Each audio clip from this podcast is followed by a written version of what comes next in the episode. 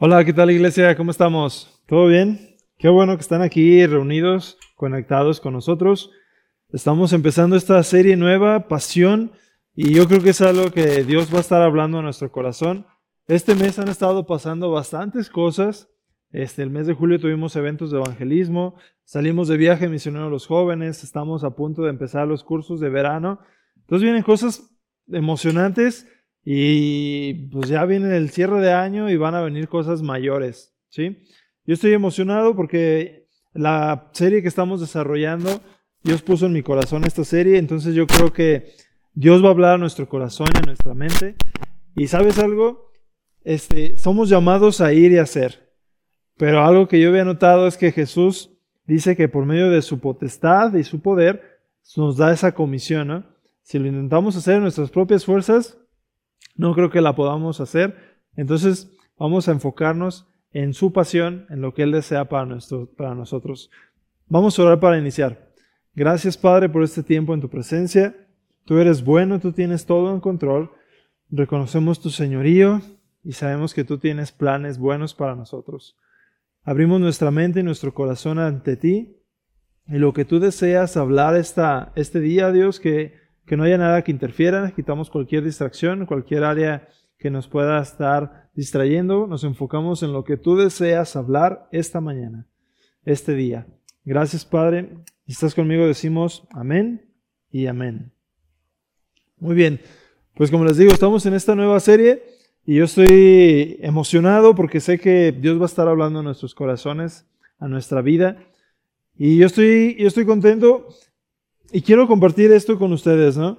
Acerca de la pasión. La pasión. Hace poquito, este, este, en esta semana estuve hablando con varias personas acerca de qué es lo que les apasiona. Y algo muy curioso, yo creo que es una pregunta que se hace muy poco, sinceramente. Y le pregunté a una persona, oye, ¿qué es lo que te apasiona? ¿Qué es lo que... Sí, lo que te apasiona. Y esta persona se quedó como callada dos, tres segundos y como que pensando y pensando.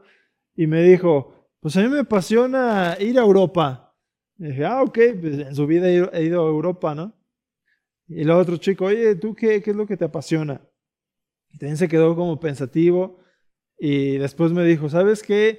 Es que yo estoy bien chavo, tengo, voy a cumplir 19 años y siento que ya estoy grande, que ya soy un adulto, ya no vivo mi vida, y ya no siento pasión y así de, no manches, tienes 19 años y, y, tienes eso, ¿no? Yo creo que es un buen experimento, lo puedes hacer con las personas que tienes a tu alrededor, pues para romper el hielo, para conocerlos más, pero si es como una constante, como que a veces es difícil pensar qué es lo que me apasiona. Y, y yo me hice esa misma pregunta, ¿no? ¿Qué es lo que me apasiona? Y siendo sincero, también me costó un poquito de trabajo este, responderlo. Pero ¿sabes algo? Yo creo que la pasión es algo importante. Y no estoy hablando acerca de pasiones juveniles o de las pasiones desbordadas que te llevan a hacer locuras. No, una pasión este, focalizada en algo correcto, en algo bueno. Algo que yo estaba viendo es que la pasión enfocada en cosas correctas siempre va a traer fruto. Una pasión enfocada en algo correcto siempre va a traer fruto. Lo que te apasiona siempre te va a motivar a avanzar y por consiguiente a traer fruto. Y algo que yo había notado es que las decisiones más difíciles que tomamos, algunas decisiones como lo podemos ver hasta como una locura, siempre van reforzadas o impulsadas por una pasión. ¿Sí? Las, las decisiones más difíciles de tomar siempre son impulsadas por una pasión. Por ejemplo, la escuela, ¿no? Estás en la prepa, ya vas a terminar y, ay, ¿qué voy a estudiar, no? Ah, yo me acuerdo que mi maestro de matemáticas era bien apasionado, ¿no? O mi papá es arquitecto y me encanta eso y me apasiona y pues voy a estudiar arquitectura, ¿no? O voy a estudiar X cosa, siempre va una pasión detrás. Por ejemplo, el matrimonio, ¿no? Estás con tu novia y sabes que yo tengo esta pasión de estar con ella. Pues vamos a ahorrar, voy a ahorrar dinerito y comprar el anillo para después casarnos, ¿no? Pero si no tuvieras esa pasión, no darías el paso. Los hijos, ¿no? Cuando estás casado. Ah, sabes que yo tengo el deseo, la pasión de tener un hijo o una hija, ¿no? Este, yo recuerdo también cuando nacieron mis niños, era una pasión así como que, wow. Y es una pasión hasta física, ¿no? Con tu cónyuge, este, y trae fruto. Vemos toda la pasión enfocada en algo correcto, te impulsa a tomar esa decisión y a tener fruto. También, no sé, por ejemplo, una casa, ¿no? ¿Sabes qué? Yo quiero una casa y vas y, casi siempre te muestran la casa, la casa de muestra, ¿no? Que está bien padre, todo amueblado, bien fresa y, oh, sí, yo quiero esta casa, ¿no? Y te emocionas, te apasionas y vas y buscas la forma, ¿no? Trabajas más duro, te esfuerzas más para poder lograrlo y hasta pides un crédito, te, informas, etcétera, para avanzar y que puedas, esa pasión no solo se quede en un sentimiento, sino que se lleve a la acción, ¿sí? Las decisiones más difíciles sean impulsadas a tomarlas este, con un impulso de pasión. Si te apasiona la escuela, pues obviamente vas a tener buenas calificaciones, es el fruto, ¿no? Si tienes una pasión hacia la escuela, vas a tener buenas calificaciones, vas a buscar un posgrado, vas a buscar una maestría. Si no te apasiona la escuela, pues es muy poco probable que lo hagas así. Tal vez lo va a hacer por necesidad o porque te, te, te forzan a hacerlo. Este, pero si te apasiona, lo vas a hacer como de forma natural, como un fruto, ¿no? Si te apasionan los negocios, ¿cuántos han conocido a un empresario o un emprendedor que hasta si llegas con un millón de pesos y sabes que te voy a comprar tu negocio, ¿no? Tu puesto de frutas, sabes que no, yo no lo vendo por nada, porque es su pasión, no es su deseo. Él, su puesto de frutas es lo máximo para él y es algo muy bueno, ¿no? Hay muchos emprendedores aquí en la iglesia que los conocemos y wow, ¿no? Es algo apasionante, es una pasión que se contagia. Esto si te apasionan los negocios, pues vas a tener mucho trabajo, hasta muchos trabajadores, buenos resultados económicos, un esfuerzo constante, un desarrollo personal muy bueno. Ahora, si te apasiona el fútbol y ves a que pierde tu equipo contra el equipo que odias, uy, ay, ay, ¿no? O si te apasiona el fútbol, pues puedes ser buen jugador o buen estratega, ¿no? cuando estás en una comida con tu familia y ponen el partido, siempre salen los directores técnicos, ¿no? Ay, no, es que porque hizo ese movimiento, si la banda está libre, si ese defensa está bien torpe, pues pongan un delantero, no sé qué. No, a veces hasta nos hemos, por la pasión, hasta críticos, ¿no? Ay, ese jugador ni la arma, que no sé qué, para qué lo meten y etcétera, ¿no? Te puedes convertir hasta en un buen técnico, un buen crítico, un buen jugador. Si te apasiona tu familia, ¿cuál es el fruto natural? Pues es tener cercanía, unidad, amor, ¿no? Vas a llegar del trabajo, ah, ya están mis chiquillos ahí, mi pasión, ¿no? Voy a jugar con ellos, me voy a tirar en el suelo, etc. Voy a jugar con ellos. Si te apasiona tu esposa, ufule. Si te apasiona tu esposa, ahí está una pasión más allá, ¿no? una pasión más física. Pues por consiguiente, por natural, si Dios lo deseas, vas a tener hijos, ¿no? Una pasión siempre trae fruto. Si te apasiona Cristo, por consiguiente, o el fruto natural va a ser la salvación, ¿no? Como vemos, todas las pasiones enfocadas en lo correcto, todas ellas traen buen fruto. Si te apasiona Cristo, vas a tener salvación, vida eterna, los frutos del Espíritu Santo, dominio propio, poder, autoridad, sanidad puede fluir de tus palabras, de tus manos, a través del poder de Cristo. Si te apasionan los perdidos, vas a poder ir y hacer. Muchas veces cuando vemos esta palabra del año, a veces nos sentimos como chiquitos, ¿no? Como que, ay, no, pero ¿cómo lo voy a hacer? Y es algo natural, es algo normal. Pero si tenemos una pasión enfocada en Cristo y en los perdidos, esto va a ser de forma natural. Como les dije al principio, a veces lo hacemos como forzado, pero si no tenemos el poder del Espíritu Santo, si no estamos enfocados en nuestra pasión hacia Cristo, pues va a ser muy difícil, ¿no? Necesitamos renovar nuestra pasión hacia Cristo para poder ir y hacer. Amén. Entonces, la pasión enfocada en cosas correctas siempre van a tener un buen, un buen fruto. No sé qué se acuerdan ustedes de cuál fue una decisión difícil que tomaron, pero a causa de una pasión correcta, tuvo un buen fruto, ¿no? Yo veo ahora mi casa y que llego y están mis hijos ahí. Para mí es como un shock. Todavía no me cae el 20 de qué buena decisión hice de tener ya mis, mis criaturas ahí, ¿no? Y mi esposa. Bueno, vamos al punto número uno. Yo lo, yo lo puse como la pasión de Jesús. Y yo sé que hay muchas hasta películas y todo. Y, eh, la definición de pasión, hay una definición que quiere decir sufrimiento o entrega total hacia, hacia algo, que es una forma de verlo de Jesús. Pero otra forma de, de verlo es como un ímpetu o una viveza por hacer algo, entregar algo. Entonces yo me quiero enfocar en este segundo, ¿no? Este, Dios mismo tiene un amor apasionado por ti y por mí, ¿sabes? Y lo mostró a través de Jesús cuando lo mandó a la tierra para hacer un sacrificio para todos nosotros. Dios muestra este amor apasionado a través de Jesús. Y Jesús era y es aún todavía un apasionado, ¿sabes eso? Un apasionado por las personas del mundo. Si lees en el libro de Juan, ahí puedes encontrar toda la historia de Jesús. Y si lo lees como de una forma un poquito, no tan como una historia, sino tratas de ser empático con las personas con las que Jesús hablaba o ponerte en el lugar de Jesús mismo, él hacía cosas que realmente un apasionado haría. Si no tienes pasión, no haría lo que Jesús hizo. Si Jesús no hubiera tenido la pasión que tenía o que tiene, no haría todas las cosas que hizo, ¿no? Entonces, las cosas este, que Jesús hizo, las cosas increíbles este, que Jesús hizo es porque estaba apasionado por las almas. A través de Jesús, las acciones de Dios hacia su creación revelan el amor y la pasión que tiene por las almas. Unos ejemplos, lo pueden ustedes buscar este, en su Biblia. En el libro de Juan vienen la mayoría de estos ejemplos. Un simple toque hacia un leproso y este leproso se cura. Ahora, tenemos que entender, ¿no? Jesús tenía esta pasión desbordante por las personas. Sabemos que en ese tiempo los leprosos eran una enfermedad incurable, que si alguien lo tocaba podía ser este, contagiado de esta enfermedad.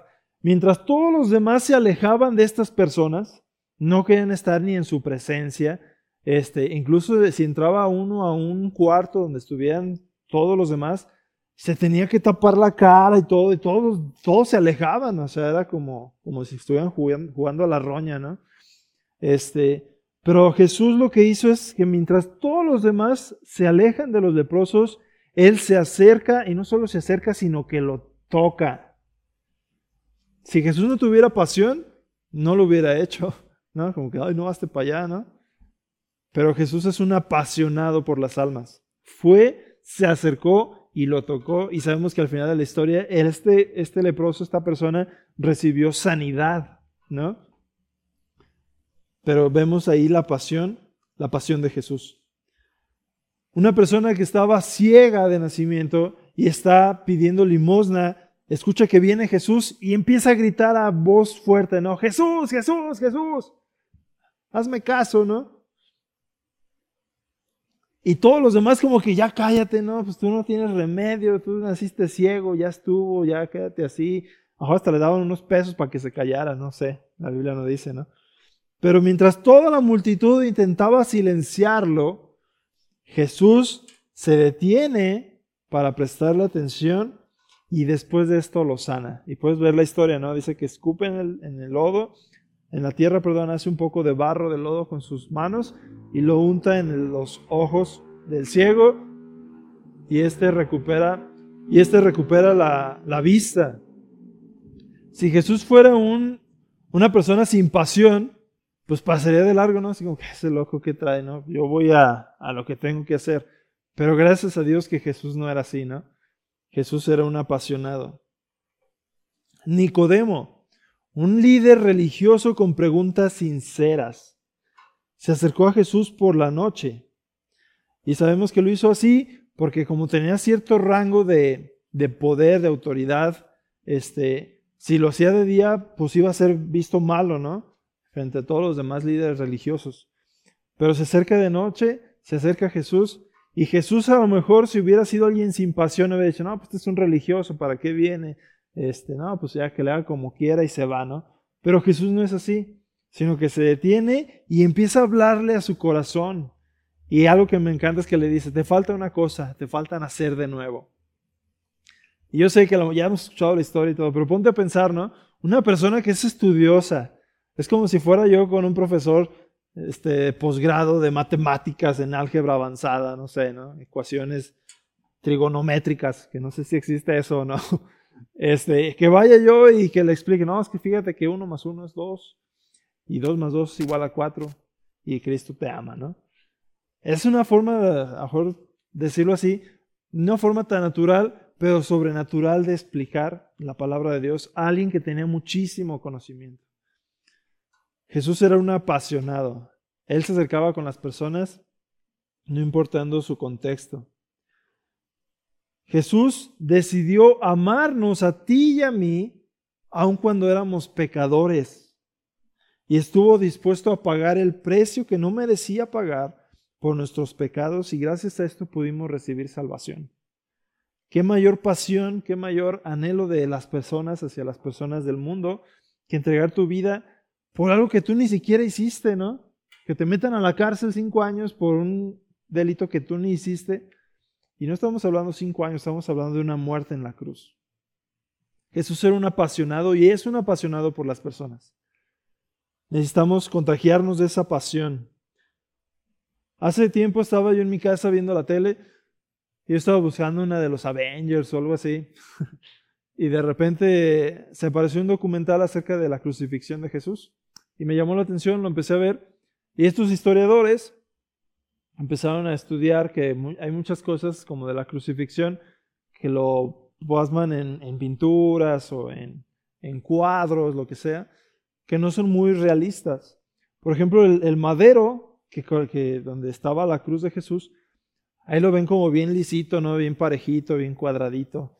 Dice que no, que era un madero de madera áspera, que tenía muchísimas astillas, este, una madera fea, ¿no? Este, y también lo que estaba viendo es que, que cuando latigaban a las personas, como a Jesús, el látigo tenía de seis a siete como cuerdas, y en cada una de esas cuerdas tenía un pedazo como de cristal. Entonces cuando lanzaban el látigo, se encajaba esto en la piel y cuando lo jalaban hacia atrás, se venían a veces pedazos hasta de piel, de carne, ¿no? Y dejaba la herida al rojo vivo. Jesús estuvo dispuesto con su pasión por ti y por mí estar colgado en esa cruz. Imagínate el dolor, ¿no? De estar con esas heridas en tu espalda y rozando tu espalda al rojo vivo con las astillas porosas y feas de la madera y estar colgado ahí, ¿no? Y podemos buscar y ver pues, acerca de los clavos que fueron este, clavados, de la corona de espinas, todo el sufrimiento que sufrió Jesús. Pero él era un apasionado por ti, ¿sabes?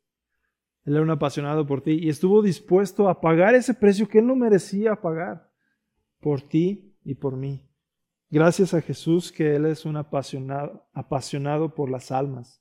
Si no, ese castigo que Él recibió lo teníamos que pagar tú y yo. Tú y yo merecíamos estar en esa cruz, con esas heridas, con esos golpes, con esa humillación pública, por ser pecadores.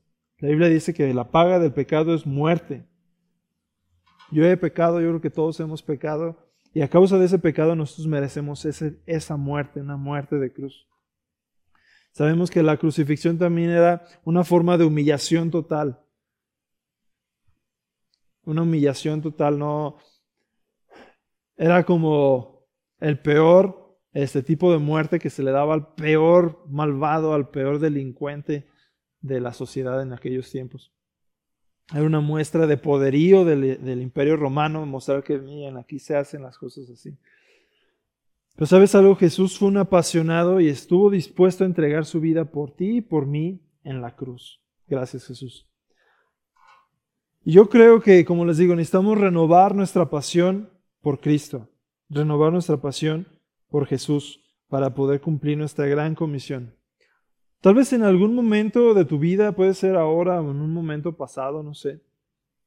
Te has sentido sin ganas, intentas avanzar, pero sientes que no puedes, ¿no? Escuchas un mensaje el domingo, escuchas un mensaje el domingo de que júntate con dos, tres personas, vas a orar por tu ciudad, sale a evangelizar y vamos a hacerlo, ¿no? Hay que ser una luz en un monte, este, llevar la luz de Cristo a las personas. Y sales bien motivado el domingo, ¿no? Como que ya, ya quiero hacerlo. Llega el lunes y regresa ese sentimiento de ganas de no hacer nada, no tienes pasión, este, regresas al mismo sentir. Incluso como que hasta lo que tienes, lo que te has esforzado por obtener, ni lo puedes disfrutar. No sientes pasión, no tienes ganas de, de nada, ni de ir a trabajar, ni de ir a la escuela, etc., etc.. Yo creo que muchos nos hemos sentido así. O este, o estamos pasando por esto, ¿no? Necesitamos renovar nuestra pasión. Y una vez escuché una frase y me gustó mucho. Este, una persona sin un deseo, un anhelo o una pasión en su vida es como un muerto sin ser enterrado. Una persona sin una pasión, sin un deseo, sin un anhelo, es como un muerto, pero sin ser enterrado. Hay muchas veces que estamos viviendo así la vida, ¿no? Estamos caminando en la misma rutina, en lo mismo, en lo mismo, en lo mismo. Y somos como muertos ahí caminando, ¿no? Escuchamos palabras de, del domingo, ¿no? Escuchamos lo que Dios nos habla y nos animamos ese momento y luego después se baja la emoción y ya no, no avanzamos, no seguimos en el mismo propósito. Yo creo que el primer paso para poder cumplir la gran comisión y cambiar esta área en nuestro corazón, en nuestra vida, es renovar nuestra pasión por Jesús. Es reconocer nuestro estado actual, es reconocer en las áreas en las cuales estamos viviendo de esta forma. Y también es un buen tiempo, yo creo, con todo mi corazón, que es un buen tiempo de ponernos a cuentas con Jesús, ponernos a cuentas con Dios. Hay un versículo que lo leí y me llamó muchísimo la atención, quiero compartirlo con ustedes. Es Proverbios 28, capítulo, capítulo 28, perdón, versículos 13 y 14. Dice, el que encubre sus pecados no prosperará, mas el que los confiesa y se aparta alcanzará misericordia. Bienaventurado el que siempre teme a Dios, mas el que endurece su corazón caerá en el mal. El que encubre sus pecados no prosperará. Muchas veces estamos en esta situación como iglesia o como personas, este, que estamos como en este círculo vicioso, repitiéndolo, porque muchas veces no tenemos este, esta abertura hacia Dios y tenemos pecados, áreas de oportunidad en las cuales están encubiertas. ¿no? Dice aquí que no prosperará. El que encubre sus pecados no prosperará. Yo quiero ser de las personas que, ¿sabes qué, Dios? Tengo esto en mi corazón, está mal, este pecado lo he estado cargando, te lo entrego a tus pies, este, perdóname y límpiame, ¿no? Dice el versículo, mas el que los confiesa y se aparta alcanzará misericordia. Yo quiero ser de esas personas, ¿tú no? Yo quiero ser de esas personas de, entregar las áreas de oportunidad que tengo, el pecado que puede ser que esté oculto, para alcanzar misericordia. Y eh, ojo, el versículo, el, versículo 14, la parte final dice, mas el que endurece su corazón caerá en el mal. En mi punto de vista muy particular, caer en el mal es como una vida sin pasión. Cuando tienes una vida sin pasión, pues no, no estás avanzando, estás como en un camino estático, incorrecto. Es una vida sin pasión. Muchas veces tenemos el deseo, ¿no? De cambiar, de mejorar, de renovar nuestras fuerzas, de cambiar nuestro matrimonio, de renovar nuestra relación con nuestros hijos, mejorar nuestra área laboral, mejorar en el negocio, lo que sea. Pero no prospera porque puede ser que tengamos un pecado oculto. Yo creo que es bueno que analicemos nuestro corazón y traigamos a sus pies las áreas de oportunidad, pecados, etcétera, para poder así encontrar gracia, un regalo que no merecemos de perdón. Es bueno, hay un versículo que dice, ¿no? que la salvación es como un tesoro escondido. Yo creo que es bueno traer nuestros pecados y un corazón humillado y arrepentido sinceramente para poder alcanzar gracia. Cada uno de nosotros tenemos la oportunidad de acercarnos a Dios para encontrar gracia. Si te sientes así, sin pasión, es muy probable que estés arrastrando algo por mucho tiempo que te está llevando a este sentir. Traigamos a sus pies las cosas que necesitan ser cambiadas. Hay una historia que me gusta mucho en el libro de Lucas, yo creo que muchos la hemos escuchado, si no, pues la puedes leer en el capítulo 7 de Lucas, que habla acerca de una mujer que tenía muchos pecados y va con los pies de Jesús, ¿sí? Y dice que este, entra al, lugar con Jesús y derrama sobre sus pies un, un perfume, perdón, muy costoso, este, y dice que llora en sus pies y dice que seca sus pies con sus cabellos. Pero lo que me llama mucho la atención es lo que dice Jesús en Lucas 7:47. Dice, por lo cual te digo que sus muchos pecados les son perdonados, porque amó mucho. Mas a quien se le perdona poco, poco ama. No sé tú, pero Jesús a mí me ha perdonado mucho. Y por causa de que me ha perdonado mucho, yo tengo el deseo, y esto renueva mi pasión hacia Jesús, de amarlo mucho. Es bueno reconocer las áreas de oportunidad y pedirle que Jesús nos perdone para amarlo aún más, para renovar nuestra pasión hacia Él. Cuando dejamos de cargar este pecado oculto y lo traemos a la luz, podemos sentir su amor. Y este amor se convierte en una pasión de querer agradarlo a Él. Y esto convierte la gran comisión que nos, nos, nos, nos comisiona perdón, a poderla cumplir. Es una pasión de quererlo agradar porque sabemos el sacrificio que merecíamos, pero Él estuvo dispuesto a tomar nuestro lugar. Reconocemos de que, ¿sabes qué? Si tengo esto en mi corazón ya por mucho tiempo, yo merecía estar en, ese, en esa cruz, yo merecía esos latigazos, pero tú Jesús me libraste de ello. Y cuando reconoces esto de corazón, lo haces personal, lo haces íntimo, puedes renovar tu pasión hacia Jesús. Algo que me llama la atención es que la mujer que dice que tenía muchos pecados llevó la vasija de su perfume y lo derramó sobre los pies de Jesús. Era lo más valioso que ella tenía. Ajo era su sustento, era su área de, de mayor riqueza y ella estuvo dispuesto a derramarlo ante los pies de Jesús con un arrepentimiento sincero. Un arrepentimiento sincero siempre lleva a entrega. A entrega. ¿Qué es lo que estamos dispuestos a derramar ante los pies de Jesús? Puede ser lo más valioso que tenemos, nuestra familia, nuestro trabajo, nuestros hijos. ¿Qué más podría ser? Nuestra carrera. ¿Estamos dispuestos a entregar eso a los pies de Jesús? Cuando hacemos esto, estamos mostrando un arrepentimiento sincero. Yo creo que es buena iglesia que ya pongamos en nuestro corazón y en nuestra mente quitar toda falta de pasión y renovar nuestro corazón hacia Jesús para que Él por medio de su poder y su señorío renueve nuestra mente y nuestro corazón y nos dé una pasión hacia lo que Él desea hacer. Ya no, enfocar, no enfocarnos en lo que queremos, sino en lo que Él desea.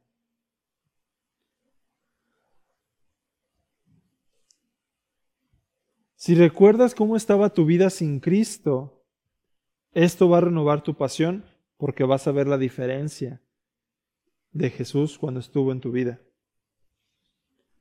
Si recuerdas cuando tu familia estaba separada, había distancia y cómo Jesús vino y trajo restauración, eso va a traer pasión hacia ti.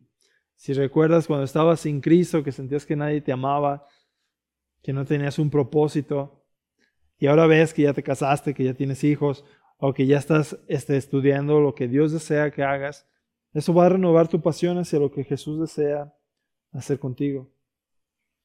Ahora, si no ves algún cambio de cuando estabas con Cristo y sin Cristo, hay que ver nuestro corazón. Tal vez no tenemos nuestros pies bien fundados sobre la roca y estamos sobre la arena.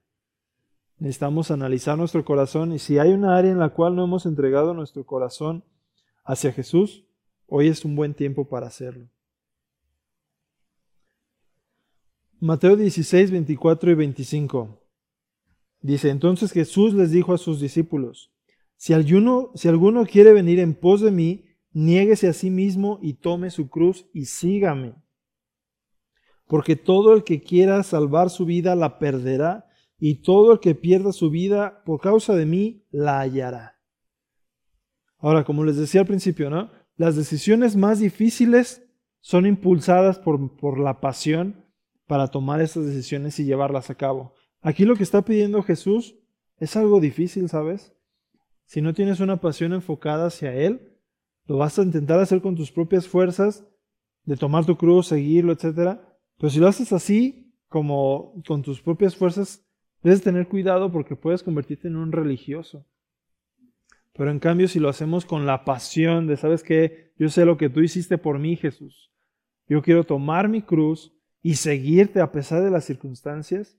Eso va a renovar nuestra pasión y verlo de una forma correcta. Las decisiones más difíciles de tomar son tomadas con un impulso de pasión. Necesitamos renovar nuestra pasión por Cristo, nuestro primer amor. En Apocalipsis 2, 4 y 5 habla acerca de esto cuando escribe Juan a las iglesias. Dice, pero tengo contra ti que has dejado tu primer amor. Recuerda, por tanto, de dónde has caído y arrepiéntete y haz las primeras obras pues si no, vendré pronto a ti y quitaré tu candelero de su lugar si no te hubieres arrepentido. Dice aquí que hemos, que has dejado tu primer amor. ¿Cómo está nuestra relación con Jesús? ¿Cómo está nuestra pasión con Él? Y algo que me encanta de Jesús es que cuando estás conectado con Él, Él renueva su pasión, sí hacia el reino, sí hacia su justicia, pero dice que todo lo demás es añadido, esa pasión que necesitas para tu trabajo, para tu familia, para tu casa, va a ser renovada a través de la pasión hacia Jesús. Dice aquí, ¿no? Dice, recuerda, por tanto, de dónde has caído y arrepiéntete. Es como el versículo que leímos en Proverbios, ¿no? Las cosas que están ocultas, encubiertas, tráelas a la luz y arrepiéntete. Arrepiéntete quiere decir dar la media vuelta e ir en camino correcto, este, dar la media vuelta e ir en un camino completamente diferente al que estabas. Dice aquí, arrepiéntete y haz las primeras obras. ¿Sabes algo? Yo creo que si, recordamos lo que Jesús hizo, esto va a por consiguiente, por forma natural, va a renovar nuestra pasión. Y algo que, como les digo, la pasión enfocada en algo correcto siempre va a llevar fruto. El mundo necesita más gente apasionada por Él, por Jesús mismo. No solamente gente que estudia la palabra o gente que solo estudia la palabra y no la aplica, sino gente apasionada que realmente busca la palabra y aplica lo que dice ahí. ¿No? Como dice Santiago 1.22, dice, más sed hacedores de la palabra y no tan solamente oidores, engañando a vosotros mismos. Hace poquito vi un, documental de un empresario que daba consejos y dice que en su empresa muy grande tenía muchísimo personal, muchísimo personal y decidió hacer una renovación y porque la mayoría del personal eran profesionistas, gente con mucha experiencia, mucho conocimiento, pero no le hacían caso. Entonces decidió, ¿sabes qué? Voy a renovar todo mi personal. Y puso un letrero grande en el periódico, se solicita personal, ven, el, el CEO, el jefe, te va a entrevistar en persona. Entonces, no, pues una fila de personas, ¿no? Y llega el primero y entrega su currículum y, no, pues un chorro de doctorados y maestrías. Y, y ok, este, está muy bien tu currículum, pero tengo muchas personas como estas en mi empresa, no es lo que ocupo. Muchas gracias. Y llegó otro, ¿no? Y así, también hablo tres idiomas, tengo esta especialidad, este, esta maestría, etc. Estaba muy completo tu currículum, pero Este, tengo muchas personas de esos en mi empresa y, y no es lo que busco. Y una persona que estaba ahí dijo, no, pues ya me voy a salir. Dice, estos que tienen, ¿sabe cuántos doctorados no los contratan? Yo que acabé la prepa nada más. Dice, no, por favor, siéntese. Y ya le pregunta, ¿qué es lo que sabes hacer? Dice, yo sé hacer caso. ¿Usted qué sabe hacer? Yo sé hacer caso.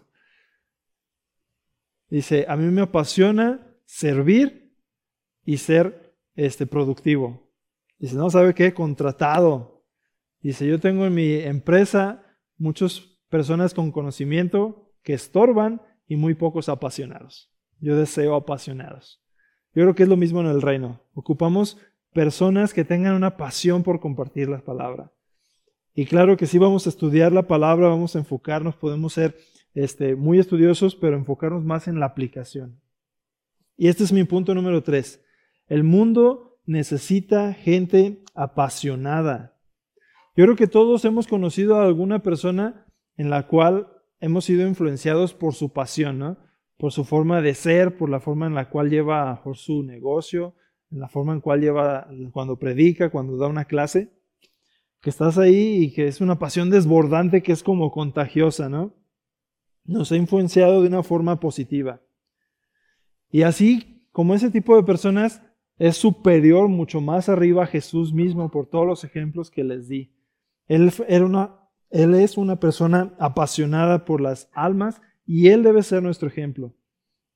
Algo que me llama la atención en 2 de Timoteo 1, 6 y 7 es que Pablo mismo le aconseja esto a, Timoteo, una persona importante en la iglesia, un pilar de la iglesia, y le dice, por lo cual te aconsejo que avives el fuego del don de Dios que está en ti por la imposición de las manos, porque no nos ha dado Dios un espíritu de cobardía, sino de poder, de amor y de dominio propio.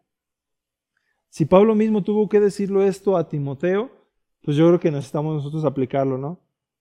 Buscar avivar el fuego que está dentro de nosotros, la pasión que Dios ha puesto dentro de nosotros y no ser como un muerto sin ser enterrado, tener una vida llena de pasión.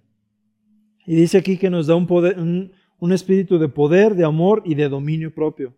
Y yo busqué una definición de pasión y quiere decir, pasión es un sentimiento vehemente capaz de dominar la voluntad, como un dominio propio. La palabra vehemente dice que es, se manifiesta con ímpetu, viveza y poder. Creo que está relacionado aquí con el poder, amor y dominio propio una pasión vehemente por, por, Jesús, por las almas. La gente apasionada está siempre enfocada en lo que puede llegar a ser que en lo que es. Siempre están persiguiendo su meta siguiente con la firme creencia de que lo van a lograr. ¿Sabes cómo se siente una persona apasionada? Imagínate que estás esperando el día más especial de tu vida, ¿no? tu boda, unos 15 años, cuando te vas a graduar, cuando compraste tu casa, lo que sea, el día más importante de tu vida. ¿Cómo estabas ese día, no? Ay, ¿qué va a pasar? ¿Qué emoción? No sé, ¿verdad? Una persona apasionada vive así todos los días. Yo quiero ser así, ¿no? Que sea una pasión desbordante, que sea contagiosa hacia los demás. La gente apasionada vive así todos los días Imagínate si nosotros como iglesia vivimos todos los días así, pero con una pasión hacia Jesús, el mundo cambiaría radicalmente. Un cristiano, una persona que cree en Cristo sin pasión, difícilmente va a poder cumplir la gran comisión. Y como tú y yo somos llamados a cumplirla, hay que renovar nuestra pasión hacia Jesús, hacia su palabra, hacia los perdidos, para poder llevar a cabo esta gran comisión. No enfocarnos en nuestras fuerzas, sino renovar nuestras fuerzas en Él. Como conclusión, el amor hacia Jesús, por lo que Él hizo por nosotros, debe despertar de manera natural nuestra pasión por Él, nuestra pasión por la vida y por las personas. Como dice, nuestro eslogan, amor, amar a Dios, amar a la gente y amar la vida. Dios te perdonó y gracias a ello podemos encontrar amor, poder y dominio propio para entregar nuestras vidas a Él y vivir una vida llena de pasión. Sea apasionado por Cristo y ve e impacta al mundo con la verdad. y recuerda que la pasión siempre va a dar fruto. Y quiero terminar con esta frase que les acabo de decir. La gente apasionada está siempre enfocada en lo que puede llegar a ser más que en lo que es. Siempre está persiguiendo la meta siguiente con la firme creencia de que lo van a lograr.